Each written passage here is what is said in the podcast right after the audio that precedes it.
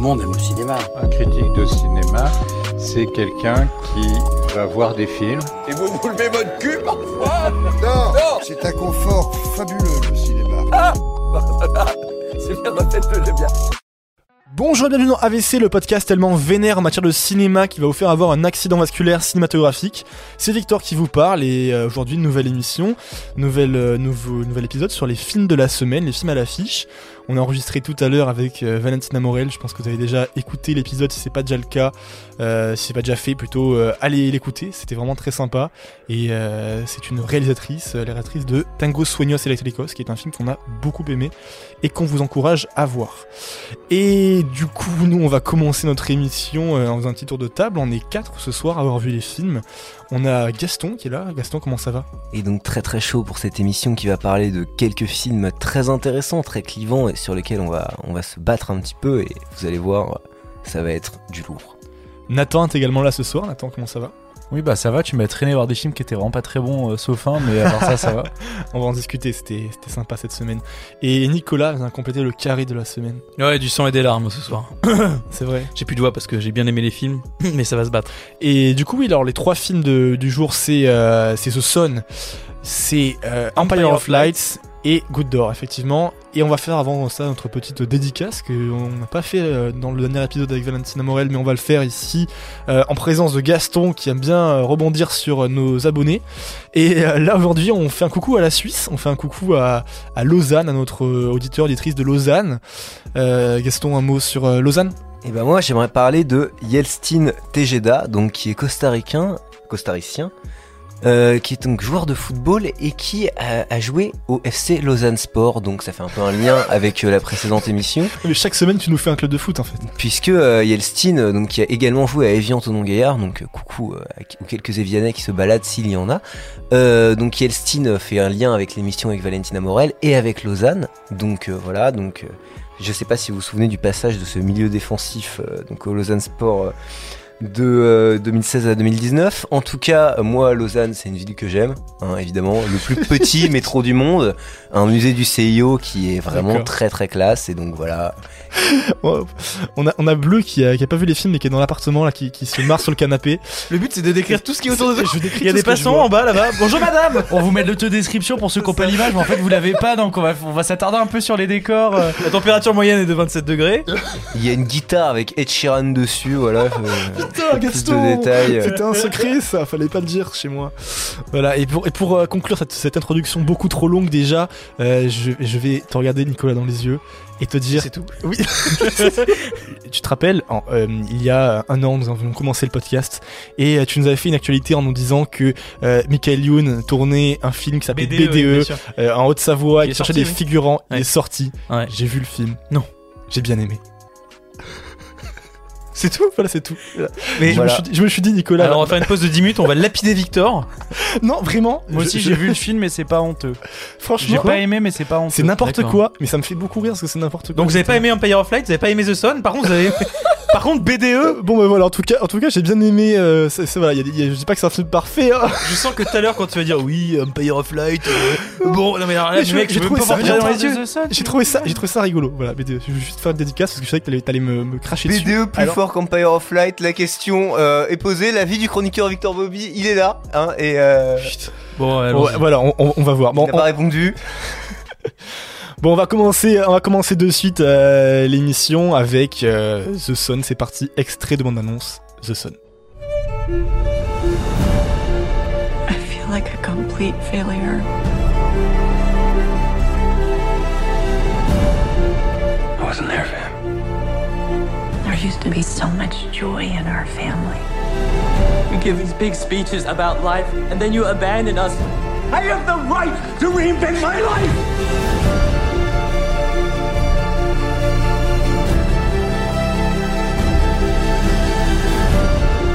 Hello, son. You came to tell me what a good dad you are? What do you want? Applause? That's my little boy. I can't give up on him.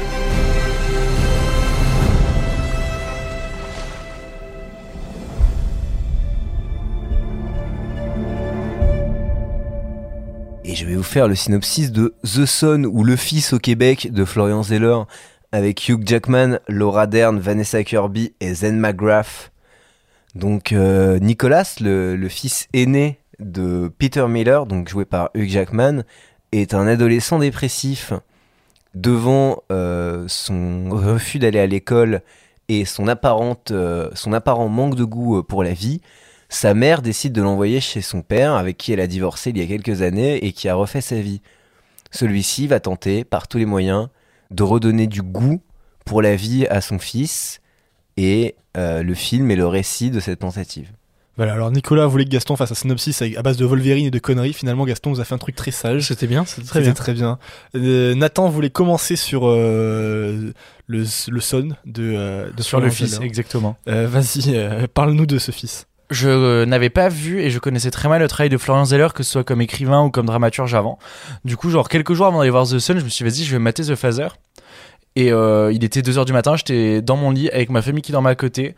Et euh, ça m'a mis une énorme claque. Je pense vraiment avoir pleuré non-stop les 10 dernières minutes de film. Ça m'a achevé, ça m'a détruit. Je l'avais dit à Nico euh, dès que j'avais fini le film d'ailleurs. Et, euh, et du coup, je me suis dit, bah vas-y, trop bien, j'ai hâte de voir The Sun. En plus, beau casting quand même, tu vois, j'avais, j'avais quand même envie de découvrir euh, Hugh Jackman dans un, dans un rôle, euh, un rôle vraiment Ouais, dramatique pareil, et tout. pareil. Sous la direction de Florian Zeller, en plus, euh, il a quand même commencé le cinéma avec Anthony Hopkins et Olivia Colman, donc c'est pas n'importe quoi. Tu, tu, tu penses que le mec, il sait gérer ce genre de choses. Du coup, vas-y, j'y vais. Je me, en plus, le, le- je, dois marcher de fou pour aller au ciné et tout. Je suis pas envie. euh, je suis parti une heure en avance pour pouvoir être à l'heure à la séance. Bref, donc euh, j'arrive et tout. Le film commence. Et euh, le début du film m'a absolument pas convaincu. C'est-à-dire que je trouve que l'exposition, c'est-à-dire à peu près les 20 premières minutes, sont vraiment pas bonnes. Pour un problème central, c'est en fait le personnage du fils, bah, il, est dès, il a dès le début un problème. Et au début, il est pas du tout subtil. Du coup, tu te dis, ouais, bah c'est bon, il est un peu dépressif. Et, et je me disais, ouais, mais j'ai l'impression que c'est presque un peu facile. D'un autre côté, il va pas bien, mais il communique à la fois rapidement, mais à la fois non. Et du coup, je trouve que le film est assez indécis là-dessus. Mais heureusement, ça va un peu en s'améliorant et je trouve la deuxième partie du film très très bien. Enfin, non, pas très bien, mais mieux que la première. Parce que euh, je la trouve un peu plus puissante, un peu plus euh, dramatique. Et je trouve qu'elle mesure mieux ses effets. Euh, après, sur euh, la performance des acteurs, je trouve ça bien. Mais euh, en fait, il n'y a pas de mèche. Je trouve, je trouve tous les acteurs assez bons. Je trouve que les personnages sont plutôt bien écrits, sauf le fils. En fait, je trouve que le fils, il est vraiment trop. euh, Ça tombe bien, c'est le centre du film. Exactement. Mais du coup, c'est pour ça que c'est un problème. En fait, il est trop unilatéral. Et pour le coup, en fait, c'est c'est pas du manichéisme, mais c'est il est hyper unidirectionnel. En fait, du début à la fin du film, il ne change pas. Et je trouve peut-être pas assez creusé. Et en fait, pour traiter un sujet aussi puissant, important et complexe que, euh, je vais dire, la dépression infantile, c'est pas infantile, mais la dépression adolescente, je trouve que c'est un peu limite. Ouais. Ouais. Nicolas, toi, tu as adoré The Son. Euh, tu trouves que c'est un, non. excellent film qui mérite pas. un Oscar. Toujours pas. Et euh, tu penses que Tu- The Phaser, c'est pas bien du tout? Ouais, voilà, exactement. Du coup, Nicolas, dis-nous ce que tu as Non, pensé je suis plutôt en accord avec Nathan euh, sur sa critique du film, notamment sa comparaison avec The Phaser, parce que bon, quand t'écris un film qui s'appelle The Son, alors malgré que ce soit tiré d'une pièce de théâtre, euh, on t'attend quand même au tournant parce que ça ressemble à The Phaser. Euh, The Son, en fait, j'avais l'impression de manger un grec, c'est-à-dire que j'ai mangé des grecs toute ma vie. Je sais que ça va être bon, je connais le goût du grec, c'est bon, mais ça m'étonne pas en fait. C'est pas comme un restaurant, ça, ça me surprend pas, ça a pas la finesse d'un sushi. euh. Du coup, voilà, en fait, j'ai l'impression de manger, un, de manger un grec en fait. Et t'aurais voulu manger un sushi. Oui. Non, mais en fait, The Phaser, c'était plus. euh, en fait, The Phaser, j'avais l'impression d'aller euh, à un restaurant chinois à volonté et de me retrouver avec du caviar. Donc euh, c'était c'était vraiment bah oui restaurant chinois à volonté c'est Anthony Hopkins parce qu'il te donne vraiment de, de la nourriture. Mais bref, D'accord. tout ça pour dire que The Son euh, c'est une œuvre très attendue, mais dans le sens où en fait on sait où elle va. Moi, j'ai trouvé que la première partie est égale à la deuxième, simplement juste la deuxième en fait joue de ce qu'elle met euh, en place dans la première partie et ça se passe bien. Enfin, ça se passe bien dans le sens où euh, ça se passe comme on l'attend. Je, je veux pas vous spoiler le film, mais on a tous deviné où il allait et il y va.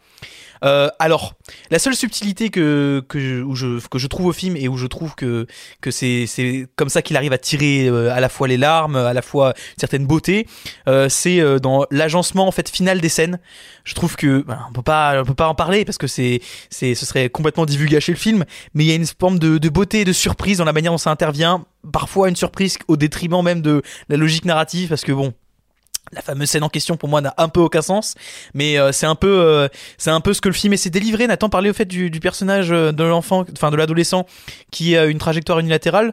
Je suis pas forcément d'accord que ce soit un problème parce que c'est le propos du film en fait. Il essaie de se battre contre sa dépression tout le film en fait, et Ouais, du coup mais- il y arrive pas forcément. Enfin dans le sens où euh, il y a des échecs, il y a des réussites, mais oui il reste dépressif parce que c'est un film qui parle de la dépression. Ouais, mais c'est pas du tout introduit. Le personnage, il arrive déjà, puis il, il est déjà dans le stade avancé. Bah Et je trouve qu'il y a aucun mystère, il y a aucun jeu dessus, et je trouve qu'en fait, c'est c'est trop frontal. Mais parce que le Ouais, film mais raconte c'est normal. combat. Bah ouais voilà. Pour moi C'est c'est- normal parce qu'au sens où il va pas raconter l'histoire de la dépression du gamin, puisqu'il est centré sur son rapport avec son père. On exactement. comprend très bien que son père, même s'il l'a pas complètement abandonné, il a un peu abdiqué à un moment et qu'il reprend contact finalement avec son fils. Donc il reprend contact avec son fils en le redécouvrant. D'ailleurs, on nous met pas en parallèle le début de la dépression de, de Nicolas. On nous le montre enfant, on nous le montre Ouais, ouais, euh, sûr. garçonnet. On nous le montre d'ailleurs vraiment très différent de, de ce qu'il est à l'origine, puisque c'est cette espèce de, de, de grand, euh, de grand échalas aux cheveux noirs.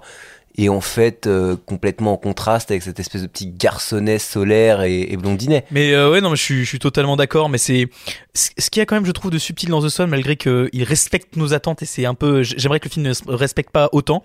C'est que c'est un film qui, je trouve, a une thématique qui est assez belle, de aussi l'héritage en fait de la souffrance que l'on peut euh, avoir d'un père à son fils. Et euh, qu'en fait, quand le film s'appelle The Son, mais en réalité, le fils, c'est qui exactement? C'est ce garçon en dépression ou c'est ce père qui, euh, à cause d'une relation paternelle Ouais, complètement ouais, ouais. euh, catastrophique, n'arrive pas à gérer sa propre relation paternelle à lui avec son fils? Et du coup, c'est justement enfin le, le film essaie de te livrer quelque chose de bah quand on est un père, on a été un fils. Et comment est-ce que ça implique euh, comment ça implique euh, ça dans la relation paternelle que qu'on a quand on, quand on a un enfant Comment est-ce que la relation euh, qu'on a vécue avec notre père quand on était petit arrive à se refléter, arrive à se reproduire ou est-ce qu'on arrive aussi à la déjouer? Ouais, mais le film le montre mal, ça. Le montre Je trouve que alors, dans les, pas les mal. séquences. Non, je suis pas- moi, je suis pas pour le d'accord. coup, je trouve que c'est vraiment mal fait. Mais euh, je suis d'accord que la séquence avec Anthony Hopkins, ou qui donc qui joue le père de Hugh Jackman dans le film, euh, enfin du personnage de Hugh Jackman, elle est pas très bien faite. Mais la manière dont il arrive à euh, représenter l'image de son père à travers les dialogues, parce que le film se couvre de dialogues. D'ailleurs, je peut-être le truc qu'il fait, Mm, mm, qui pour moi est la patte ouais. de Florence Zeller, c'est que c'est un dramaturge. Il n'écrit que des dialogues, il ne fait que des Je- dialogues. parler, ouais, Et il ne, il n'agit jamais par l'action. Il ne représente jamais euh, le, les, les passions, les émotions de ses, ses personnages par l'action, alors qu'il avait matière à faire. Il avait même un, un fusil de Chekhov dans son film, Euh, et Ouais. il l'a pas utilisé en fait.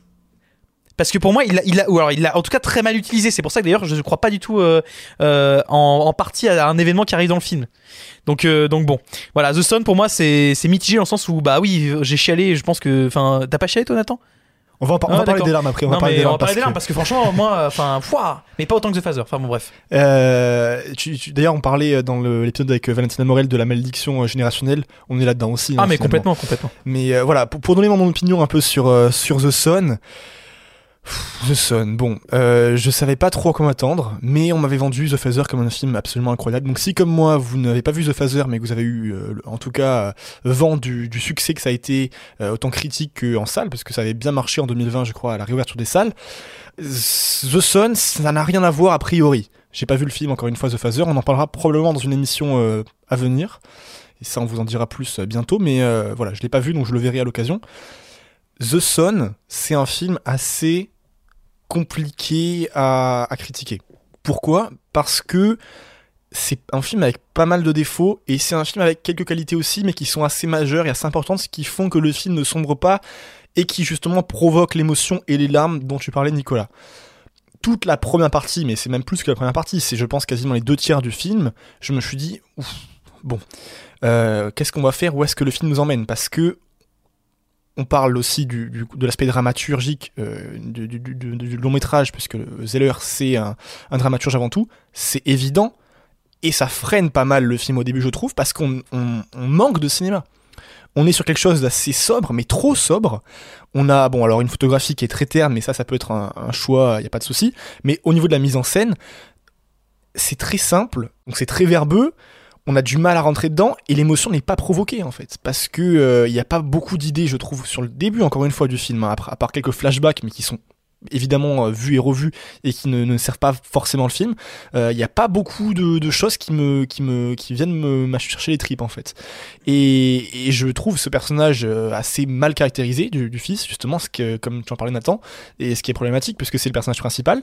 Et pendant un bon moment j'ai du mal vraiment avec le film et pourquoi est-ce que je dis que c'est un film dur à critiquer? Parce que bah, à un moment donné, ça prend. Ça prend parce que je pense que l'intrigue se développe mieux, que même s'il y a des problèmes de scénario évidents, ça marche quand même parce que ça joue bien. Finalement, le, un des points forts, c'est Hugh Jackman, je trouve. Vraiment, il, il joue très très bien. Oui, non mais oui. Voilà, et, et moi ça me, ça me ça marche parce que ce côté maladie générationnelle, ben ça a pris aussi. Parce que il y a une scène où on, a parlé un peu en off avec Anthony Hopkins qui est pas incroyable, mais qui vient planter un décor euh, euh, du, père qui a du mal en fait à, vivre et à gérer euh, les problèmes de son enfant. Ça parle de la dépression, c'est important parce que c'est un sujet aussi sur la jeunesse qu'on voit pas forcément tout le temps et qui est pour le coup plutôt bien exprimé. Gaston, euh, tout, le monde, voilà, tout le monde est dans des accords. Mais je trouve que sur un cinéma assez euh, grand public euh, et qui en est en, tout cas le cœur du film, parce qu'on a souvent des films qui l'évoquent mais qui le approfondissent pas forcément beaucoup. Là, je trouve que peut-être que je n'ai pas vu de film sur ce sujet-là. Vous... Si, t'as vu BDE hier. J'ai vu des BD, voilà. J'ai vu BDE Non, sur euh, euh, la dépression. C'est, ça, ça fait quand même 5 ans qu'on dit qu'on parle pas assez de santé mentale et que du coup on en parle tout le temps. Donc euh, Non, mais la santé mentale, peu- d'accord, mais là, là c'est euh, sur, un, sur un gamin, sur euh, aussi le, le fait de, l'incompréhension des parents. Enfin bon, c'est c'est des sujets qu'on a pu aborder, mais là, je trouve qu'ils sont plutôt bien faits. Et bon, euh, le film m'a- m'a- m'a m'a ému, alors j'ai pas pleuré, euh, mais. Euh, attends, J'ai une question à te poser. Dans quelle mesure tu trouves que la manière dont le film traite de la dépression du gosse, c'est bien amené? Parce que Alors, vraiment, je j'arrive trouve- pas à Je trouve que ça. Sur une grande partie du film, c'est mal amené, c'est très cliché, ça fonctionne pas. on est d'accord. Et, et sur la fin. Bah, euh, Je tu vas- tu- plus, on ouais. Je trouve que c'est ouais, je trouve que c'est mal amené sur une partie du film. En même temps, c'est compliqué parce que Oui, à partir du moment où il est à l'hôpital, je trouve que Non, là, c'est prenant. Ouais, bah, en fait, c'est, euh, en fait, c'est- le problème, c'est que on parle d'un gamin qui a, qui a perdu le goût. C'est le principe de la Ouais. de, de la vie, et c'est dur aussi à mettre en scène. Donc c'est- compliqué parce que je fais un reproche à, à Monsieur Zeller, mais en même temps, je sais pas très bien comment mettre en scène ce film, si ce n'est euh, l'écrire différemment. Et euh, je veux pas faire de reproche forcément au scénario parce qu'il y a des défauts, mais mais euh, sur le sujet et sur la manière de, de le traiter, je pense que c'était compliqué de faire autrement. En tout cas, euh, à moins de faire un film très très différent. Mm. Donc euh, donc euh, voilà, je vais pas me- m'étendre trop là-dessus. Je vais laisser Ouais. Gaston parler parce Ouais, que Gaston, bien, coup, voilà, Comment il Gaston, toi qui as pleuré, je crois. Alors moi j'ai pleuré euh, devant euh, The Sun. donc, Chose rare. euh, à la fin, La effectivement. dernière fois, c'était Moonfall. c'est- j'ai, j'ai pleuré deux fois au cinéma, une fois devant Moonfall parce que j'étais fatigué et puis Non, euh, c'est super bien, Parce que c'était génial. J'avais une poussière dans une- l'œil. une fois devant The Sun parce que c'est, c'est extrêmement émouvant.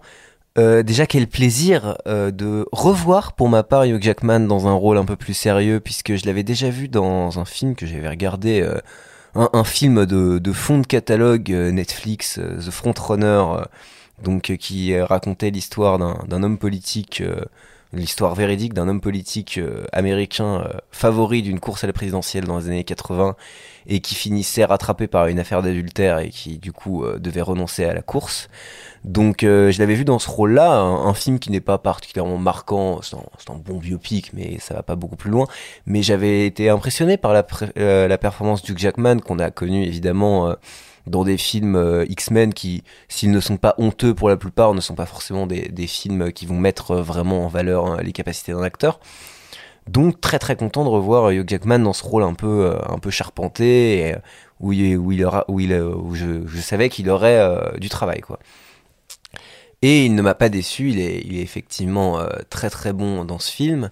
Moi, euh, je m'inscris vraiment en faux euh, de beaucoup de choses qu'on dit dit mes camarades, même s'ils sont évidemment toujours pertinents. Je ne trouve pas que le film a des problèmes de scénario. Je trouve que il il nous place en position vis-à-vis de, de Nicolas, donc le fils, le fameux fils du titre. Euh, il nous place vraiment dans une position très intéressante puisqu'on est un peu dans la position du père tout au long du film quand on, le perçoit, que ce soit par l'écriture, que ce soit par les choix de plan et tout ça. On voit ce gamin qui a renoncé. Il y a une scène très très dure où, euh, où euh, le fils euh, reproche une énième fois à donc son père joué par Hugh Jackman euh, son divorce en lui disant Eh, ça m'a brisé tout. Bon bref. Et à ce moment-là à ce moment-là tu as envie de lui foutre une baffe et de lui dire t'as 17 ans frérot reprends-toi tes parents sont pas responsables de tes échecs. Et donc du coup c'est un film qui m'a permis de passer dans tous les les états vis-à-vis de personnages un peu comme comme quelqu'un qui aurait un proche qui, qui souffre de dépression peut passer par tout un tas d'états qui aillent de la compréhension, de l'empathie, de la tentative d'aider à l'énervement tout simplement, et à la tristesse pure.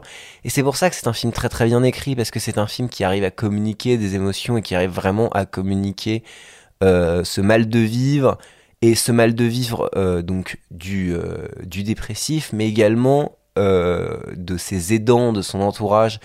Mes, camarades parlaient d'une mise en scène terne, c'est sûr que c'est pas non plus de la grande mise en scène, mais c'est un film qui met très bien en valeur, je trouve, ces décors, ces espèces de grands appartements new-yorkais, lumineux. Bon, si j'ai un petit reproche à faire au film, c'est qu'il il montre quand même un milieu extrêmement, euh, extrêmement riche, extrêmement fermé, qui va pas forcément parler à tout le monde et qui peut être énervant, ces espèces de grands banquiers euh, dans des grandes tours de verre, euh, Avec qui la sont vue sur très très riches, euh, avec le Chrysler Building, c'est Ah oui, sûr que ça, ça parle pas, ça parle pas à tout le monde. Hein. Euh, C'est sûr que moi je vois ça. Euh, Victor, euh, dans une émission récente, euh, parlait de l'étalage de richesse d'Antar. Si j'ai un défaut à reprocher à The Sun, et vous voyez, vous voyez du coup que c'est un défaut très marginal et très à la périphérie, c'est qu'effectivement c'est un film euh, qui parle d'une d'une d'une classe sociale que Zeller connaît.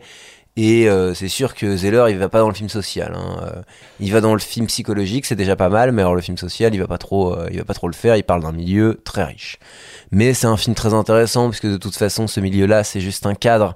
Il faut s'en émanciper pour pour comprendre les dynamiques relationnelles. Donc moi, c'est un film que j'aime beaucoup. Effectivement, c'est un des, enfin, c'est quasiment un des premiers films qui me fait pleurer au cinéma en 21 ans. Vous vous rendez compte Donc moi, c'est un film que j'ai pas du tout envie de de défoncer. Je, je vous enjoins à aller le voir et puis euh, je vous enjoins à pas écouter mes camarades aussi parce que vraiment c'est incroyable. Euh, c'est deux choses dont on n'a pas forcément parlé. Euh, en, en, en entendant ton avis, euh, bah, je- auquel je, je souscris malgré ce que j'ai ressenti pendant le film, on n'a on pas parlé de deux choses. C'est la, la musique de Hans Zimmer qui est quand même très très en recul. Que Ah, j'ai moi, je- vraiment j'ai- détesté. Ah ouais, je trouve pas ça Ah, J'ai incroyable. ouais. trouvé ça insupportable. Bon, insupportable, faut peut-être pas Non, non plus vraiment abuser, mais c'est insupportable et les très, très. Ah ouais, d'accord. Quand j'ai vu euh, au générique Hans Zimmer, je me dis non mais, Ouais, attends, non, mais Hans c'est Zimmer c'est du Hans Zimmer Oui, euh, oui, c'est- tranquillou quoi. C'est pas Dune, la seconde main un peu. Non mais déjà en fait la, musique enlève tout le truc qu'il avait dans The Phaser, c'est-à-dire de profiter du silence. Là t'as plein de scènes où, euh, bah, par exemple la scène de fin, la musique l'a gâché, la toute dernière scène. Oh, je sais pas euh, ça. Ouais, non, ah, non, moi je, pour le coup Ah je supporte pas, ce truc de téléfilm de mettre de sortir les violons quand t'as des scènes qui sont qui sont censées être un peu émouvantes. Bah tu vois, dans BDE, ils mettent de la musique. Bah ouais, Ouais, ça, ouais. ça- ça, je Mais ça marche, hein, pas. Le running gag de l'émission. Michael Youn est-il un meilleur metteur en, euh, meilleur euh, metteur en scène que Florence Zeller? La question est posée par Victor Bobby. Un meilleur compositeur que Hans Zimmer? Michael Youn est-il un meilleur acteur que Hugh Jackman La question est encore une fois posée. Parce que lui, il peut, se, il peut prétendre être meilleur réalisateur et acteur que l'équipe de The Sun finalement. Oh putain. Ah, deuxième chose ah auquel je voulais parler avec vous, c'est les, les flashbacks. Parce qu'il y a des moments où j'avais quand même du mal avec les flashbacks. Il y a des moments où je trouve que c'est un ressort pareil. qui est très bien. Parce que ce qui se passe, c'est que Florian Zeller, il est dramaturge, il écrit un texte de théâtre pour The Phaser et pour The Sun. Et il se dit, bon, comment est-ce que j'adapte au cinéma? Et ben, je vais amener un concept euh, qui est lié particulièrement euh, à, à l'art cinématographique. Dans The Phaser, c'est le concept que les images sont, se détachent en fait de sens les unes des autres. Il faut essayer de les recomposer, de les retrouver, de savoir quelle est la vérité comme le personnage euh, principal. Et dans The Sun, c'est la relation en flashback qu'on peut pas avoir vraiment au théâtre, en fait, pas autant que, que là. Ouais, mais c'est le je- seul point qui est. Qui est Mais qui oui, est mais c'est parce que je- dramaturgique, en fait. voilà, c'est pour ça que c'est pas vraiment un réalisateur en fait, Florian Zeller, c'est un metteur en scène et ça se sent. Mais il arrive quand même à essayer de trouver pour moi des accroches cinématographiques qui donnent au film un peu une, une poussière de cinéma. Mais qu'est-ce que vous pensez des flashbacks Mais c'est la, c'est la base de la mise en scène, hein, Nicolas. Il te dit, euh, je vais prendre un flashback pour essayer de rappeler un peu la jeunesse de. de- Non, c'est pas exactement la même Ah. chose. Il fait écho, je trouve. C'est les, pas, pas les flashbacks, que- je trouve qu'ils, j'aime pas trop comment ils sont amenés, Bah, mais je trouve les scènes plutôt belles. Et je trouve qu'en fait, La euh, fin, la fin. Ouais, mais ouais, ouais, mais en fait, je trouve, je trouve que j'ai vraiment du mal avec la, sa mise en scène générale, et je trouve que dans les scènes de flashback, au moins, ça se libère, on s'aère un Mm, peu. Vrai. Et je vrai. trouve les scènes assez belles parce qu'il y a une belle photographie et là la musique est plutôt bien amenée. Tourné Je dans les cher euh, sud de France d'ailleurs. Surtout, Ouais. mais après, en plus, c'est surtout pas vraiment des flashbacks au sens strict du terme, au sens où euh, on aurait un retour sur euh, Nicolas à 3 ans, Nicolas à 5 ans, Nicolas à 7 ans, Nicolas à 9 ans, Nicolas qui commence à être dépressif. Bon, on n'a pas ça. Euh, il est un peu plus subtil, heureusement. On a uniquement euh, les flashbacks d'un séjour en Corse. Une espèce de, de moment de bonheur un peu épiphanique que tout le monde regrette dans la famille, sauf Hugh Jackman lui-même, qui est très heureux avec sa nouvelle famille, et euh, son ex-épouse et son fils euh, regrettent euh, vraiment ce bonheur perdu. Et il y a aussi de ça, ça c'est très fort. On pose la question de la responsabilité. Euh, c'est une question. Est-ce que quand le personnage de Jackman, donc Peter Miller, quand il a décidé de quitter euh, sa femme, de laisser son fils pour fonder une nouvelle famille avec quelqu'un dont il était tombé amoureux, est-ce qu'il n'a pas commis en fait finalement euh, un crime? C'est ce que lui reproche son fils, c'est ce que lui reproche son ex-épouse de manière plus subtile que que son, son fils. Il y a ce, tout ce truc de la responsabilité. Suis-je responsable euh, en ayant moi-même voulu vivre mieux de la déchéance de la vie euh, de mes de mes proches Voilà, bah, sur ces beaux mots, on va s'arrêter sur The Sun. On vous, est divisé, hein, donc on vous, on vous, on vous quoi Si- non mais pour Hugh Jackman on conseille quand même d'y aller. Même Nathan, enfin, tu peux Ouais, pas dire que ouais, Hugh Jackman ouais. joue mal. Ah non, non, non, il m'a bluffé. Voilà, Ouais. pour Hugh Jackman, Il est allez-y. très très beau. Ah, il Ouais. est. et- Qu'est-ce qu'il est bon, putain. Hugh, texte-moi sur avc.podcast. Abonnez-vous. Voilà, ouais, si euh, Hugh d'ailleurs tu veux faire une émission avec nous, on peut faire la prochaine euh, émission Oui. avec euh, Hugh en invité. Voilà. Ouais. Et euh, voilà. Non, mais écoutez, allez le voir, je pense. Euh, moi, c'est pas forcément le film que je vous recommanderais de cette semaine, mais euh, Gaston a adoré, donc euh, voilà. Juste pour allez- ça, ça vaut le détour. Allez, puisque si Gaston a pleuré, donc pour la larme de Gaston, pour la petite larme de Gaston, allez voir le film quand même. Ça, D'ailleurs, est-ce qu'il y a un siège particulièrement mouillé à Lyon où on peut trouver tes larmes pour- Peut-être pour les fanatiques? Allez au Comédia de près de, de bah, De près de la 2, fac. du- Lyon Lyon 2. ouais. Près, de, près du campus des Berges du Rhône, il y a le Comédia. Donc voilà, si vous voulez voir The Sun, euh, je sais plus quelle salle j'étais, donc euh, bon, va falloir chercher. Je crois que c'était salle Aïe, 8. aïe, aïe, aïe. Euh, voilà, salle 8, euh, 4 ans à peu près derrière l'écran. Euh, je pense que vous pouvez trouver mon siège. Ah ouais, ah ouais, je suis allé avec ma grand-mère une fois au Comédia, c'est sympa aussi. Allez-y. Ouais. D'accord, on ouvre un podcast souvenir, c'est quoi le... Bah, allez, on enchaîne. Bah, allez, on- Aujourd'hui, on, on- on est un peu. euh, on est Très un bon peu, bar, euh, le Comédia d'ailleurs. Très très bon bar euh, à côté du cinéma. Ils font des bagels, ils ont l'air chers. Je les ai pas achetés, mais franchement, ça a l'air cool. Sinon, venez, on parle d'Empire of Light, comme ça je pourrais descendre un deuxième film. Ils, ils vendent du coca alternatif, je sais pas si vous voyez, un peu comme le Brest Cola, mais genre ça s'appelle le Me Cola. Voilà. J'adore cette émission aujourd'hui. Aujourd'hui, on se lâche. hein. Aujourd'hui, c'est un freestyle. Bon, les amis, du coup, on va enchaîner avec euh, le, le, le prochain film, Empire. of Light de Sam Mendes. C'est parti, extrait de bande annonce. Does it happen a lot? Well, yeah. It's everywhere, isn't it? No one's going to give you the life you want. But you've got a problem, you know that? Et je vais vous faire le synopsis d'Empire of Light, donc de Sam Mendes avec Olivia Colman, Mitchell Ward et Colin Firth.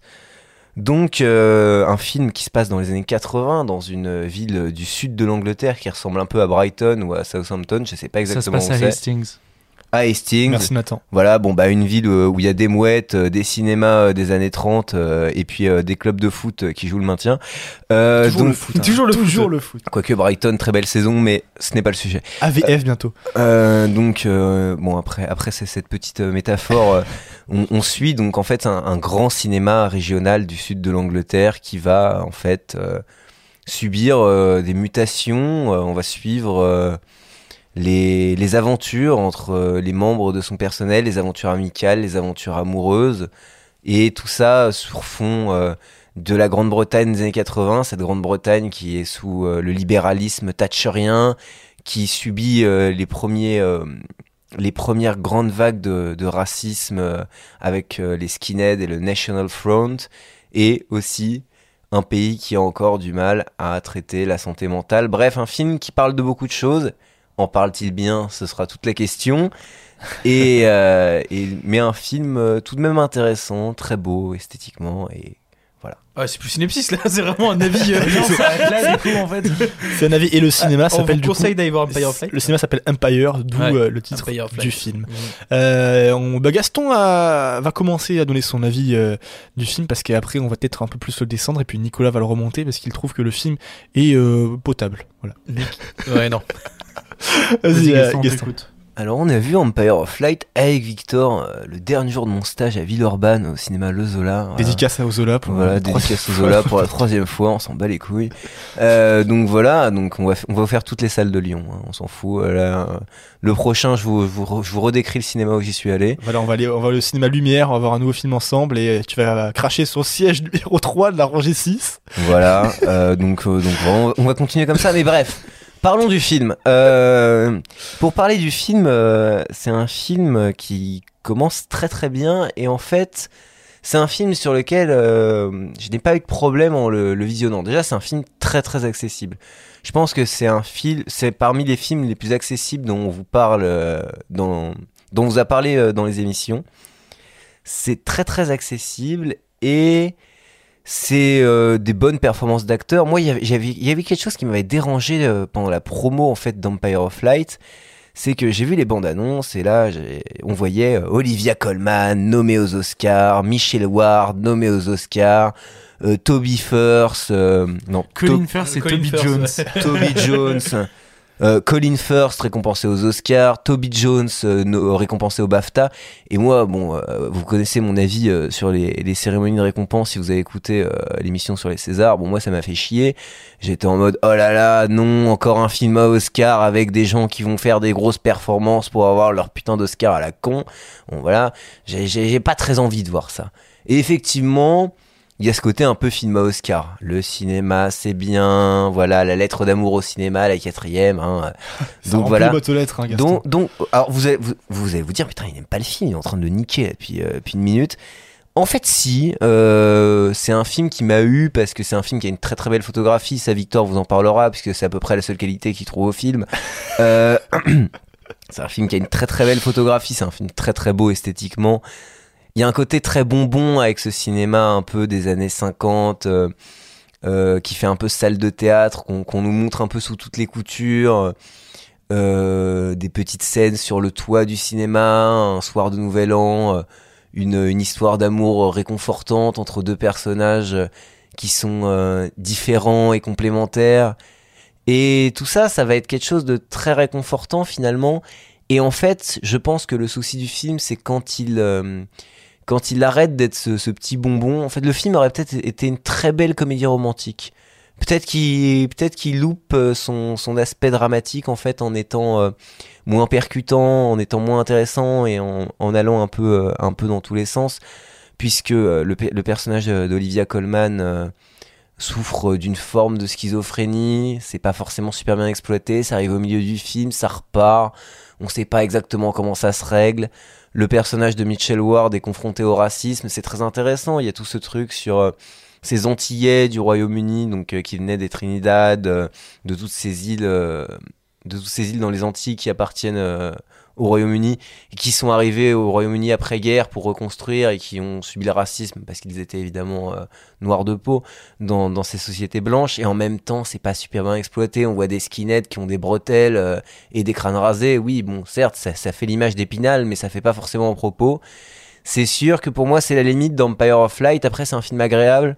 C'est un film euh, c'est un film qui peut qui va vous reposer qui va vous, vous faire en- un peu aimer le cinéma au sens où euh, il a une forme très soignée. On, on conseille souvent des films qui ont des formes un peu brutes, euh, où le cinéaste a voulu être naturaliste, justement, qui adore le naturalisme, euh, il a voulu, euh, où le cinéaste a voulu être provoquer le spectateur. Là, c'est un film qui va en fait être un peu, un peu doux avec vous, et vous allez en sortir en étant en étant un peu heureux d'avoir vu ça. Après, c'est sûr que le fond, du coup, empêche un peu parfois. Quoi. Alors, euh, maintenant que Gaston a donné son avis sur Empire of Lights, je vais donner le mien, puis, Gast puis Nathan, et on va finir par descendre le film complètement jusqu'à ce que Nicolas il trouve encore un peu de lumière euh, au bout du tunnel pour dire que le film est potable. Parle lumière, vas-y, parle-nous de la lumière, toi. Parle-nous de la lumière. Comme tu peux. Alors, Empire of Lights, on parle de lumière évidemment dans le film, et c'est la qualité principale du film à mon sens. Et ça, je pense que même Nicolas, si tu as aimé le film, tu pourrais dire que c'est d'être effectivement la qualité principale. Mais tu vas répondre après. Le- Descendons le film d'abord euh, aimablement et avec, euh, avec euh, gentillesse et Nathan. Voilà. C'est qui gentillesse? Alors, du coup, euh, connaissez-vous Roger Dickens? Fut un temps, dans le podcast, nous parlions de techniciens euh, du cinéma. Nous parlions euh, dans une première saison, il y a fort longtemps, c'est-à-dire il y a un an, nous parlions de, chef de la photographie, enfin de, oui, directeur de la photographie, chef op, de chef costumier, etc., etc. Et là, Roger Dickens, si vous devez connaître un nom en tant que directeur de la photographie, c'est bien Roger Dickens, qui est probablement le plus célèbre, qui a remporté plusieurs Oscars et qui est absolument incroyable en termes de, euh, de travail d'image et de ce qu'il fait au cinéma. Là, évidemment, c'est magnifique. Gaston parlait des, euh, d'une, des scènes aussi en haut du, cinéma. euh, c'est une espèce de, de, salle avec des grandes baies vitrées. C'est très beau en fait. Il y a beaucoup de poésie dans la photographie. Il y a des moments qui sont, qui sont mélancoliques, qui sont poétiques, oniriques. C'est sublime. Et ça, Dickens le fait parfaitement. Il euh, travaille les couleurs comme personne. On a des images qui sont orangées, jaunes, des contrastes, qui viennent sublimer les visages, qui mettent en avant les personnages, qui mettent en avant le cinéma aussi, qui est très bien filmé, qui est très bien décoré. C'est un point positif et fort du film. Je trouve que les décors sont très bons aussi. Et donc tout ça fait que le film a une direction artistique qui est sublime. Vraiment, euh, c'est un des plus beaux films que j'ai pu voir récemment au cinéma en termes de direction artistique. C'est vraiment très beau. Euh, on a parlé aussi de la femme de Tchaïkovski. C'est très différent, c'est magnifique. Mais là, c'est un film plus hollywoodien, plus grand public, comme a dit Gaston, qui effectivement est très accessible. Et là, la direction artistique correspond davantage à ce style de film. Et c'est très très beau. Voilà, c'est euh, de la couleur, c'est grandiloquent, c'est magnifique. Maintenant, j'ai dit ça. Je vais devoir parler du reste. Et le problème, c'est que le reste du film ne me plaît pas beaucoup. Parce que Gaston a évoqué brièvement le fait que le film évoque pas mal de sujets. Mais en fait, le film évoque beaucoup trop de sujets. Ou alors, enfin, trop, trop il en évoque 2, 3, 4. Mais il les évoque en fait assez euh, avec légèreté et sans approfondir ces sujets-là. Ce qui fait que sur le racisme notamment, il dit pas mal de banalités, des choses qui sont euh, connues mais qui ne sont pas forcément euh, euh, très approfondies. On a sur la maladie mentale la même chose, des, des, des scènes qui viennent euh, euh, appuyer ce, ce problème-là mais qui ne vont pas le développer particulièrement. Et tout le film va être vers- sur cette espèce de... voilà, pareil pour l'hommage au cinéma, hein, euh, ça va être euh, peu développé. On a, alors, comme euh, je viens de le dire, l'hommage au cinéma. Cet hommage au cinéma, justement, c'est un autre point euh, un peu négatif du film, je trouve, parce que j'adore les hommages au cinéma. On en a un peu trop ces derniers temps, ça c'est vrai. Mais là, euh, alors c'est pas le pire, hein, je trouve qu'on ait eu euh, récemment, mais mais ça m'apporte pas grand chose en fait. C'est-à-dire que euh, encore une fois, on va voir ce, ce- comme on l'a eu dans Fablemans, euh, ce nombre d'images euh, qui va être évoqué, qui permet, qui va tromper l'œil en fait, vu que le cinématographe c'est une série de, photos qui s'enchaînent et en fait l'œil ne voit pas ça. On a exactement le même discours dans Fablemans et on a aussi un mur d'images dans la salle de projection qui peut rappeler un peu la fin de Babylone avec plein plein plein d'images de films parce que le projectionniste est cinéphile. Voilà, c'est beau, c'est sympa, mais quand on connaît Sam Mendes un petit peu, Nicolas va en parler parce qu'on a déjà parlé d'ailleurs d'un film de Sam Mendes qui a été American Beauty dans l'émission qu'on avait globalement apprécié, pas tous, mais qu'on avait globalement apprécié. Et, et c'est quand même un bon réalisateur qui a fait Skyfall, qui est un excellent film. Là, je m'attendais à quelque chose d'assez incroyable. Et j'ai été déçu parce que le film n'a- n'approfondit pas ces sujets, le film ne m'émeut pas, le film se ne- n'a pas une vraie construction scénaristique intéressante. La fin, je, vois la fin, je me dis ah non, pas cette fin, quoi, parce que c'est c'est Nicolas n'est pas d'accord du tout, ça je sais, on a discuté en off et, euh, et on va se- on va on va se on va se taper dessus, mais voilà, c'est c'est un peu euh, c'est un peu ce que je pense du film et globalement euh, la photo est magnifique, le reste je suis beaucoup moins client. Je vais pas descendre le film, je pense pas que ce soit un très mauvais film, je pense que c'est un film euh, moyen, mais, euh, mais assez oubliable en fait. Euh, juste une petite remarque, un autre film de, de Sam Mendes dont on parle pas trop et qui est pourtant excellent, c'est Les Noces Rebelles avec Leonardo DiCaprio et, Kate Winslet que j'aime beaucoup, que j'ai vu une fois, que j'avais pas spontanément associé à Sam Mendes et là je viens de m'en rappeler. C'est très très bien et c'est très très subtil justement et c'est un film qui pour le coup va au bout des choses lui. Bon ouais voilà, c'est petite recommandation de, de Gaston. Mais, euh, mais Nathan, donne-nous ton opinion maintenant et, et euh, sois acerbe, vas-y, dis-nous ce que tu penses du film. Les dix premières minutes du film sont une véritable masterclass, mais dans le sens littéral du terme, c'est-à-dire le maître qui se pose et qui dit Regarde, je vais te montrer comment on fait. C'est incroyable. Déjà, l'ouverture du film, je la trouve très belle. Des plans fixes avec juste les décors vides, c'est un truc qui me touche beaucoup et que j'adore. Après, comment mieux exposer ton personnage que Sam Mendes l'a fait, c'est pas possible, vraiment. La scène sexuelle avec le patron, elle arrive tellement brutalement que Ok, et, et franchement c'est trop bien, mais le problème c'est qu'en fait tout le film va décrescendo après ces 10, mi- ces 10 minutes pour essayer de sauver un peu le Parce que film. je comprends pas, moi je croyais que tu trollais tout à Attends, attends, fait. non, non, non, non, mais je suis- non, là, les 10 premières minutes sont vraiment incroyables, mais vraiment incroyables. Sinon, bah, tous les acteurs sont bons, je trouve. Euh, Merci Nathan. Bah alors du coup je vais donner mon avis sur le attends, attends, attends, tous les acteurs sont bons. J'attendais pas Euh, ça. la, la, la photographie, bah, comme tu as dit, est sublime. Mais en fait, à part ça, le film n'a rien. Vraiment, c'est c'est- plat, c'est fade, c'est pas intéressant. Je sais que C'est Nicolas va pas beaucoup. du Ça tout. fait beaucoup quand même Nathan parce que là je me Ouais. disais que t'allais descendre le film. Tu Attends, nous fais une, une liste de points qui sont géniaux et t'en as un je- paquet il y a quand un- même. Il y a un plein qui, y a, ouais, mais en fait, à part ça, le, le film est pas bien. Mais ça m'a.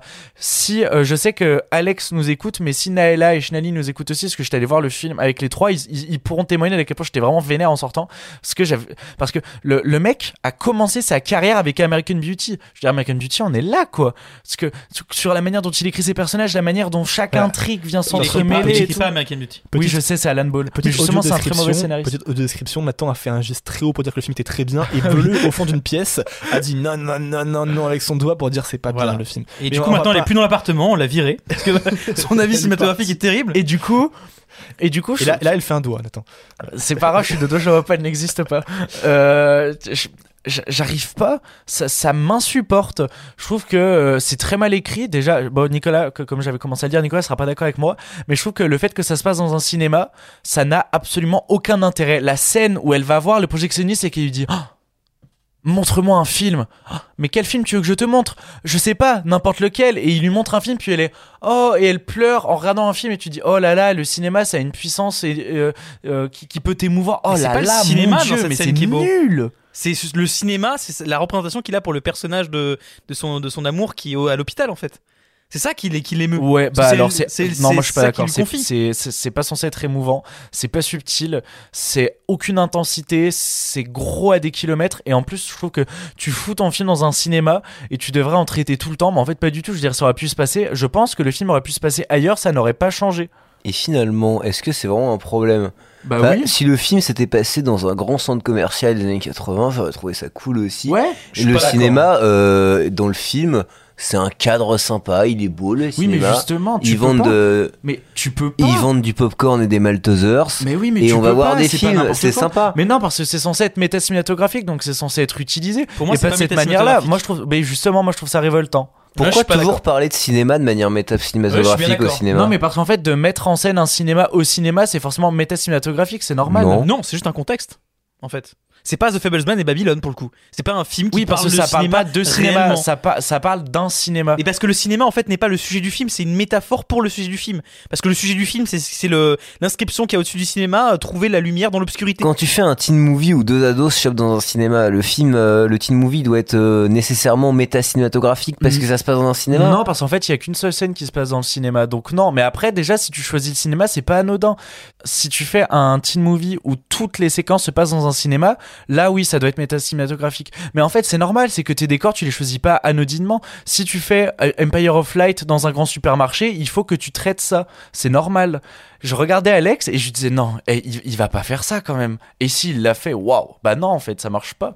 J'adore la vie de Nathan parce que euh, tu commences par encenser le film et après tu le descends mais alors mais Oui, euh, mais parce que c'est ça qui m'a révolté, c'est qu'en fait ça commence super bien, puis après il y a plus rien. Il y a plus. De... euh, Non, s'il y a de la mise en scène en vrai, il y a des, il y a des beaux plans parce qu'en fait il filme très bien ses décors, notamment euh, la salle au-dessus, mais même en fait cette salle, genre ouais. cette salle au-dessus, mais à quoi, mais à quoi elle sert? Elle sert à faire des Bien des belles- sûr que si. Elle sert à faire de belles images pour George Dickens, ça je suis d'accord. Ouais, bien sûr. Et ça pue un non, ça pue quand même un peu de et le- le mélancolie. À faire des Pigeon, bandages pour le- des pigeons. Voilà, mais le pigeon, à quoi il sert? Puis même la relation entre le mec et la madame, ok, c'est des laissés pour compte. Un, parce que euh, il est noir et on est dans un énorme contexte de racisme en Angleterre, puis l'autre parce que c'est une femme de 50 ans qui souffre à fond de la solitude, mais euh, je n'y crois pas. Genre au début, je me suis dit, mais c'est pas possible, elle rêve quand, euh, Ouais, ouais. quand le mec euh, va la voir et tout. Et je, trouve pour le coup que leur relation après coup, elle est plutôt bien amenée. Parce qu'en fait, on est dans un truc qui est qui a une forme d'ambiguïté presque des fois de, de je l'aime, mais presque d'un truc où elle se sent presque obligée d'être sa mère des fois. Et je trouve ça assez intéressant, mais parce que aussi les acteurs sont super bons. Mais en fait, euh, je sais pas, j'y crois pas. Mais je, je pense que pour le coup, c'est parce que ça m'a vraiment pas touché et ça m'a énervé à fond. Bon Nicolas, donne envie à nos auditeurs d'aller voir euh, Empire of Light. Bon, ouais, moi je vais faire comme Nathan, on va partir par le négatif, et puis après je vais le positif. hein. je vais être l'antagoniste de Nathan. Euh, oui, c'est le premier scénario qu'écrit Le Sam Mendes. antagoniste. Le nantagoniste. Attends. Vas-y. Oui, euh, Sam Mendes, euh, c'est le premier scénario qu'il écrit. Alors certes, il y a des thématiques qui sont qui ont pu se retrouver dans son cinéma, comme euh, bah, l'Amérique avec American Beauty ou Les Noces rebelles, euh, comme bah, son, ses souvenirs, bah, ce que dit 1917, c'est les souvenirs de son grand-père, en tout cas, enfin, les souvenirs familiaux. Ah oui, c'est Ou- vrai qu'il a fait 1917. Oui, c'est ça. Mais c'est pas, c'est pas lui qui l'a écrit. Et Empire of Light, euh, notamment, qui sont liés à des souvenirs d'enfance qu'il a eu. Euh, mais là, c'est le premier film qu'il écrit. Alors oui, il y a certes un peu d'insouciance. Oui, il y a quelques maladresses, notamment dans les thématiques du film. Euh, ça, je le reconnais. Je reconnais aussi que la fin, on va dire euh, la toute toute fin, est un peu, un peu niaise, un peu de trop, un épilogue un peu raté. D'accord. Maintenant, on va mettre euh, ça de côté. Et on va contenter sur le thème du film. Nathan a dit que c'était un film qui se devait méta-cinématographique, ou alors qu'il essayait de l'être. Je suis pas du tout d'accord. Le cinéma sert de contexte euh, d'amour, en fait, de lumière, parce que le film traite justement, avec cette maxime magnifique euh, qui- qu'il présente, de euh, la lumière qu'on trouve à travers l'ombre. Et tous ces personnages, malgré qu'ils ne soient pas liés par, une forme de thème précis, comme notamment bah, la relation à, la maladie mentale, au fait d'être une, femme âgée, et du coup d'avoir un corps parfois qui n'attire plus, ou alors au racisme, ce sont simplement des thématiques qui sont là pour parler d'une forme de noirceur de la vie contre lequel chaque personnage essaie de lutter. Même les personnages secondaires, un peu comme le projectionniste, essaient d'y apporter un peu plus de, de, nuances et de lumière, je trouve. Et à travers cette problématique, à travers cette thématique, on va, venir décliner un peu euh, euh, sous couvert d'une œuvre qui est quand même très classique, euh, tous ces personnages qui je trouve très jolis, très beaux et très émouvants. La, la, la prestance et la présence et la, la variation du jeu d'Olivia Colman est incroyable. Je pense notamment à une scène où elle, euh, elle explose alors que tout le film elle se retient, mais qu'est-ce qu'elle est forte, qu'est-ce qu'elle est douée.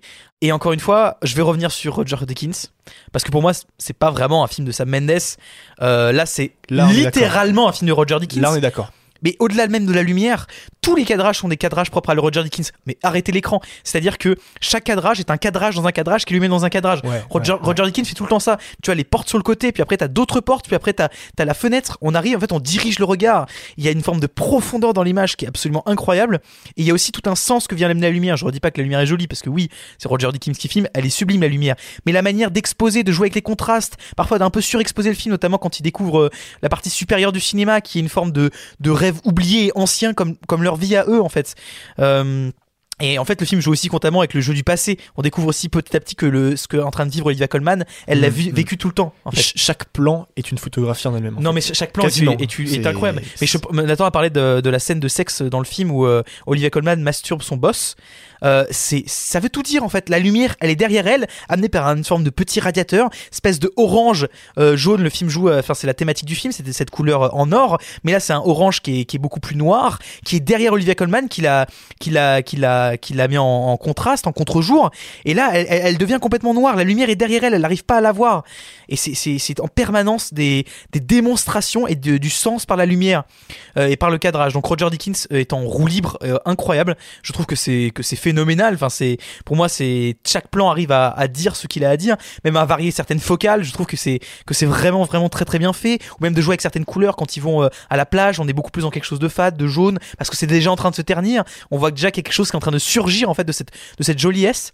Alors oui, ce n'est pas euh, ce n'est pas d'une œuvre d'une subtilité telle que l'aurait pu l'être After Sun, par exemple, dont on a traité euh, précédemment, sur euh, quelque chose qui, qui surgit mais qui est tout le temps sous-jacent. Mais c'est tout le temps mis en scène avec euh, une espèce de sincérité absolue. Et moi, je suis désolé, je trouve que la thématique du film, en fait, se raccroche, c'est-à-dire que les personnages trouvent toujours un sens commun, en fait. Et moi, je suis désolé, j'ai trouvé que ce, film était magnifique. Alors, outre le fait que j'ai pleuré, voilà, c'est pas, pour moi, c'est pas du tout The Fablesman ou Babylone qui traite du cinéma, même si bon, il a voulu faire une, une petite lettre d'amour. J'avoue, quand il a mis des plans, des gros plans de Marlon Brando euh, et, euh, Ouais, et de ouais, euh, ouais. Kubrick, mais c'est un contexte. C'est un contexte métaphorique, en fait. C'est voilà, la lumière, elle est derrière nous. Et moi, je suis désolé quand il y a Olivia Colman qui chiale dans une salle de cinéma et que je suis en face d'elle et que j'ai l'impression de chialer comme elle et que j'ai l'impression qu'il y a une focale qui me regarde, ça me détruit l'âme en fait. Enfin, franchement, j'ai trouvé ça trop beau, Empire of Light. Et je reconnais les défauts que vous avez reconnus, je trouve beaucoup trop grossièrement en fait. Le film est pas si mal écrit que ça. Juste, il est pas si subtil que l'on pourrait reconnaître à certains autres scénarios. Mais par contre, tout le reste, bordel, euh, ça crève l'écran, tu vois. On pleure beaucoup aujourd'hui, on pleure beaucoup dans, Oui. dans l'émission.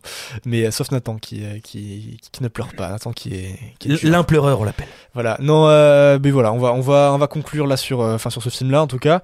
Et non, on vous, on vous conseille quand même de le voir. hein. C'est, un film qui divise. hein. Donc globalement, enfin dans la, la presse, je crois que les retours sont pas forcément bons, mais en tout cas Nicolas ici. Ouais, non, c'est retour négatif. Ouais, retour plutôt négatif, hein, mais, mais voilà, nous on, on est divisé, donc allez le voir si vous voulez, c'est un film facile d'accès, c'est un film dans lequel vous passerez probablement un bon moment quand même, donc si, euh, si Nicolas vous a convaincu, allez-y, puis finalement Nathan, euh, peut-être que vous, vous aura convaincu aussi de le voir en fait, on sait pas. Non, non, Nathan, il vous dit d'aller voir les 10 premières minutes et de vous barrer. mais c'est pas grave, parce que comme ça tu, tu, tu payes des tickets et tu fais des entrées pour, euh, pour George Dickens et, et Sam Mendes, donc euh, tu, tu, tu fais Ouais, quand pour financer promo. BDE après. Pour financer BD. Ouais, C'est allez, vraiment le du, du seul bon film euh, de cette sélection Ah, d'Or. Moi, ça on me, va, ça me on va. va discuter d'un film que je trouve, qui je trouve est le meilleur de la sélection euh, de la semaine. On va parler de Goutte d'Or, extrait dans l'annonce de suite. La dernière fois, je pensais avoir trouvé. Madame, médium, médium. Mais là, je sais plus du tout comment te faire. Plus tu leur mens, plus ils reviennent. Ça, c'est pour toi. J'ai mis 300. Cool. Normal, ça marche bien. Mais vous faites quoi, putain Ah, c'est ma mère là هذا هذا وا- وا- هنا هنا اجي تشوف يلقى واحد الكنز شوف الحشيش شوف الفلوس جا سحار وغادي تعاوننا باش نلقاوه Et je vais vous faire le synopsis de Goutte d'or de Clément euh, Cogitore avec euh, Karim Leclou. Alors Goutte d'or, c'est un peu enquête d'action, mais avec des belles caméras. Donc enquête d'action, les mineurs euh, isolés euh, à Porte de la Chapelle et euh, maraboutage, euh, petite arnaque en tout genre et vol de téléphone. euh, bienvenue dans les arrières-cuisines euh, des pires quartiers de Paris. Donc voilà. Imaginez une émission de Bernard de la Villardière, mais avec de la subtilité et des belles caméras et un scénario aussi. Mais bref, vous allez avoir un petit peu ce, ce côté, euh, ce côté euh, brut, ce côté rough, ce côté un peu true crime qui attire les âmes, mais d'une manière léchée et d'une manière particulièrement soignée. Ah là là, Gaston, magnifique euh, synopsis.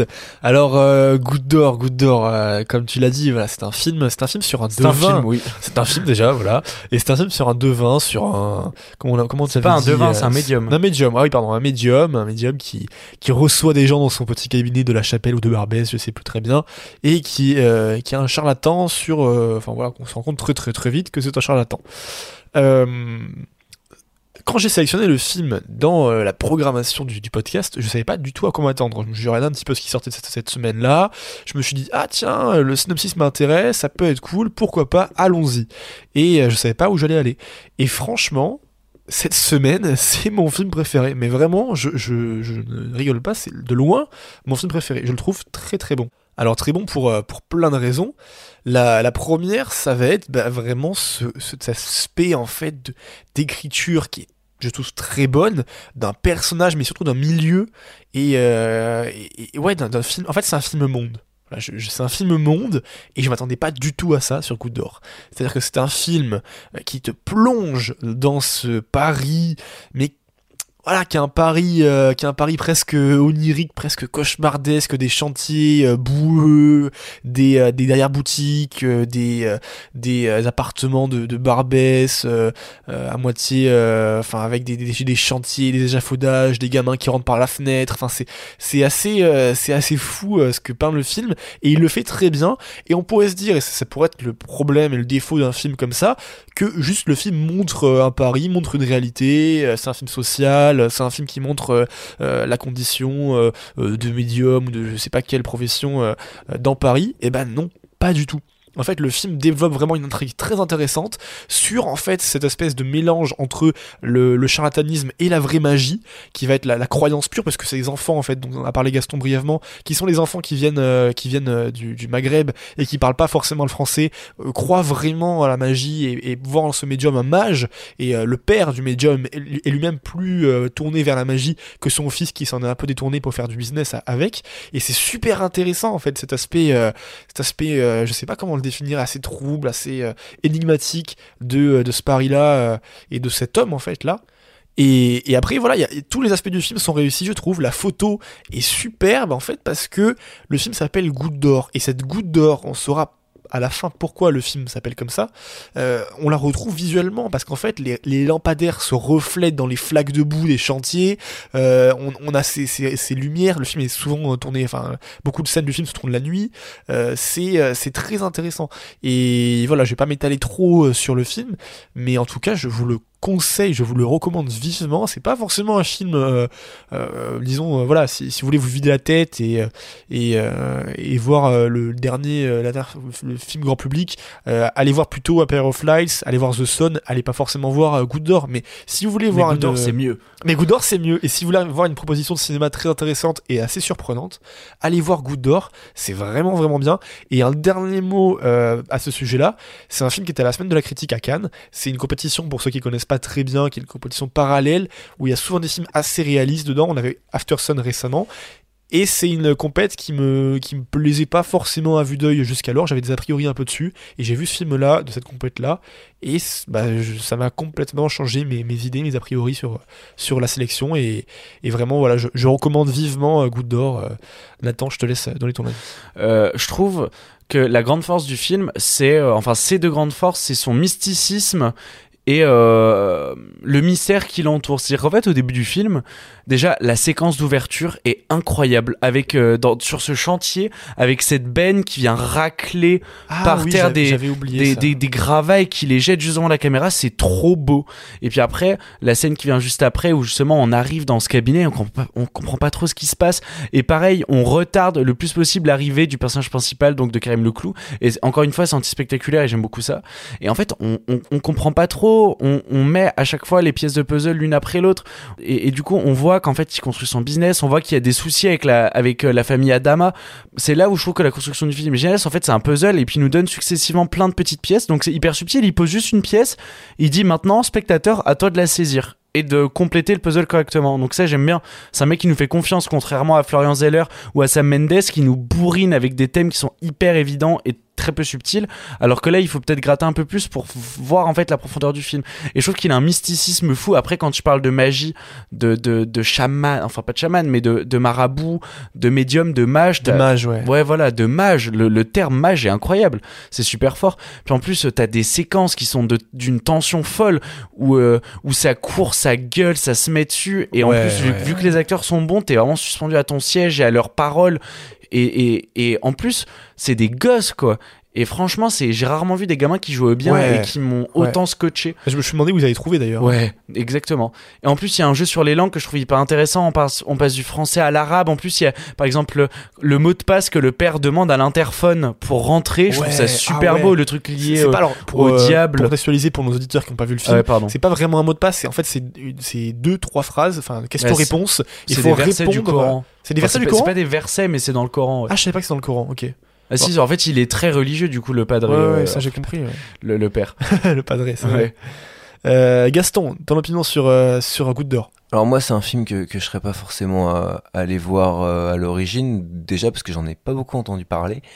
Mais, euh, mais c'est un film euh, qui est très très intéressant déjà parce que on, vous parle beaucoup, moi je parle souvent euh, de, de naturalisme et de à quel point j'aime bien quand les films euh, dépeignent euh, la réalité. Là, euh, vous allez arriver devant un film qui sur certains plans euh, va, vous donner en fait l'impression d'y être en fait c'est à dire qu'il n'y a pas du tout cette intermédiation habituelle au cinéma où quand on filme certains lieux et tout ça euh, le spectateur va toujours se sentir un peu euh, en dehors par exemple récemment j'ai vu euh, les Banshees d'Inisherin qui se passe sur une petite île au large de l'Irlande c'était très très beau, mais je ne suis pas imaginé un seul instant être sur cette île là forcément. Vous allez avoir déjà un sentiment de déjà vu et qui est vraiment exploité par Clément Cogitor puisque en fait il va il va vraiment mettre en valeur tous ces décors là. Des parcs pour enfants, euh, des rues, euh, des, des, des clandestins qui vendent des cigarettes. euh. Enfin, c'est des scènes qui parlent à, à toute personne qui a déjà un peu euh, habité dans une grande ville. Et, euh, et du coup, c'est particulièrement marquant. Et tout le film, euh, qui est pourtant nimbé effectivement d'un certain mysticisme, d'une certaine magie, même si euh, le marabout euh, joué par Karim Leclou est un, est un arnaqueur, c'est un film qui, est, qui a une certaine gravité parce que euh, si Karim Leclou est un arnaqueur, les gens qui viennent le consulter croient en ce qu'il leur propose en fait. Ouais, ouais. Et donc il y a une certaine gravité, il y a une certain mysticisme.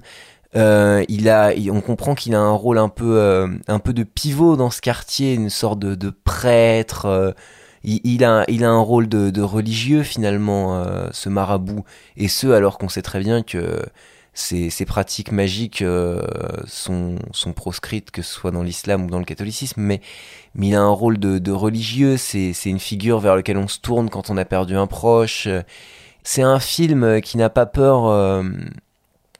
De, de se focaliser sur euh, des endroits sur lesquels on ne se focalise pas, la rue. euh, c'est, un film très intéressant pour ça, c'est un film très très beau en fait finalement, dans, alors qu'il montre pourtant une certaine laideur, mais c'est un film, puis c'est un film d'action, c'est un film où il se passe beaucoup de choses, où effectivement euh, l'intrigue n'est pas laissée, euh, laissée aux chiens. Bon, on va pas, on va pas non plus particulièrement élaborer sur l'intrigue parce qu'on va vous laisser la découvrir, mais et c'est une très très belle intrigue sur un de ces, mineurs isolés dont je vous parlais un peu avant qui est retrouvé mort. Euh, On va se demander qui l'a assassiné, euh, on va suspecter des gens, euh, il va y avoir une espèce d'enquête menée par le, fameux marabout, donc joué par Karim Leclou, magnifiquement joué par Karim Leclou. Et justement, cette enquête va aussi permettre de, de faire le tour. Il y a des scènes dans des parkings souterrains. c'est un film extrêmement naturaliste et en même temps qui, est, qui a une vraie beauté en fait et euh, qui arrive vraiment à sublimer euh, des éléments du quotidien. Et moi ça me parle beaucoup parce que c'est quelque chose euh, quelque chose que j'ai essayé de faire de, de sublimer euh, des éléments du quotidien euh, et de montrer un peu leur beauté cachée. Et je trouve que Clément Cogitor euh, y arrive très très bien Ce que tu dis, ça, ça me, ça me fait penser un peu à- au Fleur du mal de Baudelaire. J'ai l'impression que le film, c'est un peu ça. C'est un peu euh, montrer, enfin faire le beau par, euh, en montrant le lait. Mm. Tu vois, euh, montrer la laideur de ce Paris, comme le faisait Baudelaire à l'époque. Et euh, sauf quand il le sublime en fait. Il sublime ce qui techniquement serait laid, mais qui en fait sous, sous la caméra, sous les yeux du réalisateur, ne l'est pas. Mm. Et c'est très intéressant et, et très poétique, je trouve. ouais ouais mais il y a une vraie poésie dans le film Ah, ça, je, suis complètement d'accord, qui passe par euh, beaucoup, beaucoup de domaines. Mais euh, voilà, on vous conseille du coup, euh, tous les trois vivement, euh, vra- vraiment vivement un coup d'or. Nicolas ne l'a pas vu, donc il ne s'exprimera pas sur, sur le film. Mais voilà, vraiment, allez le voir vraiment si, si vous avez l'occasion. C'est un film qui a, qui a, qui a une très, enfin, très peu de médiatisation malheureusement, et euh, dont vous avez sûrement pas entendu parler. Mais si euh, vous avez l'occasion de le voir dans un cinéma près de chez vous, allez le voir, dans un petit cinéma d'arrêt sûrement. Euh, allez le voir, c'est vraiment sympa. Et voilà, on va conclure euh, cette émission euh, là-dessus. Donc, on a, parlé de ces trois films que sont du coup The Sun, Empire of Light et Good. Euh, Gaston, un mot sur, sur l'émission? Oui, une, euh, une émission très intéressante. On a pu parler de films qui, pour moi, les trois ont, un vrai intérêt. Bon, alors, on a des avis différents. Moi, je, je, considère même pas que les, trois films euh, ont la même valeur, ont la même qualité. Mais c'est trois films très intéressants. Et c'est trois films que vous pouvez aller voir en salle et qui vous apporteront tous quelque chose. Donc, euh, moi, très content d'avoir pu parler de ces films-là. Alors, effectivement, on vous parle rarement de films. On vous dit n'allez pas les voir au final parce qu'on essaye quand même de, de trouver toujours des choses. euh, des films qui même si on va les trouver pas forcément aboutis, pas forcément euh, complètement réussis, c'est des films qui je pense auront toujours quelque chose à vous apporter et c'est ça le plus important. En, nous écoutant, j'espère que vous avez envie euh, d'aller vous forger votre propre avis et tout ça parce que c'est vraiment euh, ce qu'on cherche à faire. Ça, c'est beau, Gaston, ce que tu dis, c'est vrai. Et quand on reçoit des messages, on a reçu récemment des messages de personnes nous disant euh, c'est génial, on a eu envie, de- j'ai eu envie d'avoir le film euh, dont vous avez parlé euh, suite à l'émission, alors que je le connaissais pas ou quoi. C'est- C'est vraiment un plaisir pour nous, donc euh, n'hésitez pas à découvrir ce film-là, comme comme l'a dit Gaston. Et voilà, Nicolas, euh, cette émission? Ouais, écoutez, c'était un grand plaisir. Vous m'avez donné vraiment envie de voir Goutte d'Or. Donc, euh, donc voilà, c'est. Mais non, on a parlé de films quand même qui. On n'avait pas les mêmes avis et je trouve que c'était très constructif du coup de, de, de faire entrechoquer nos idées. Donc euh, merci à vous et euh, c'était vraiment très cool. Et BDE Et c'était vraiment très cool.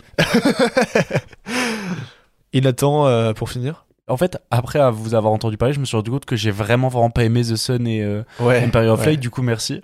Je sais bien d'avoir un avis tranché même quand c'est négatif. Good Door, bah, j'ai bien aimé. Je suis content d'avoir pu en parler avec vous. Et puis, bah, du coup, j'ai hâte euh, des prochaines émissions parce que The Whale. Ouais, et vous remarquerez que on essaie de, même quand on n'aime pas les films, de ne pas être trop euh, méchant. Et Nathan avait dit à l'avance qu'il détestait Empire of Lights, et en fait, il a fait quasiment. euh, Oui, parce que c'est important, c'est important de reconnaître les qualités des choses qu'on n'aime pas aussi. C'est vrai, je suis d'accord avec toi. Et on va finir par euh, une petite dédicace, à encore, euh, enfin une petite dédicace, un petit coucou à nouveau. À Lausanne. À Lausanne. Euh, Gaston, un dernier mot sur euh, notre magnifique ville, euh, enfin notre magnifique, la Elle est même pas à ville, nous. Hein. euh, c'est vrai, euh, suisse de Lausanne. Écoute, en tant que voisin, en tant que Kévianais, euh, je, je t'enjoins à, à quitter parfois ta, ta belle ville, ta, ta ville très verte avec euh, son métro alors, que c'est la plus a un petite métro ville. à Lausanne? Et oui, c'est la plus petite ville d'Europe à posséder un métro. Ah ouais Et donc, euh, je t'enjoins à quitter parfois Lausanne pour euh, prendre le bateau de la CGN, euh, qui est cher pour nous, pauvres Français, mais qui correspond un peu plus au pouvoir d'achat de, nos, amis suisses, et de nous voir un petit peu sur la rive française du Léman, parce que, voilà, quoi. Evian, Tonon, bon, bah, c'est... C'est moins bien que Lausanne, mais c'est bien aussi. voilà, la CGN, si vous voulez un sponsor, enfin si vous voulez nous sponsoriser, on, on est ravi, on serait ravis de, de faire Chaud, de faire des ouais. rencontres abonnées sur vos bateaux. euh, Ouais. pour Euh, tous si- les, Lausanne- les, les Lausannois qui nous écoutent. Ah ben voilà, vrai projet pour tous les Suisses de qui nous écoutent. Si vous voulez, on fait, un, on fait un- une rencontre sur un bateau de la CGN, euh, euh, voilà, sur, euh, sur le lac Léman, ça peut être très sympa. Voilà. Voilà, voilà. Non, euh, on va conclure cette émission. Du coup, on vous dit à la semaine prochaine pour euh, encore une émission sur les films à l'affiche. Il y a pas mal de choses intéressantes en ce moment, donc on, on en fait plusieurs on en profite pour euh, vous en parler de ces films qu'on vous, qu'on vous enjoint, comme dit Gaston à chaque fois, à, découvrir. Et voilà, suivez-nous sur Instagram. Il y en a qui nous découvrent sur les plateformes et qui ne nous suivent pas encore sur Insta, donc suivez-nous sur Insta sur avc.podcast. Et puis, et puis voilà, on se dit à bientôt et, et surtout, surtout, n'oubliez pas d'aller voir des films pour ne pas avoir d'accident vasculaire cinématographique.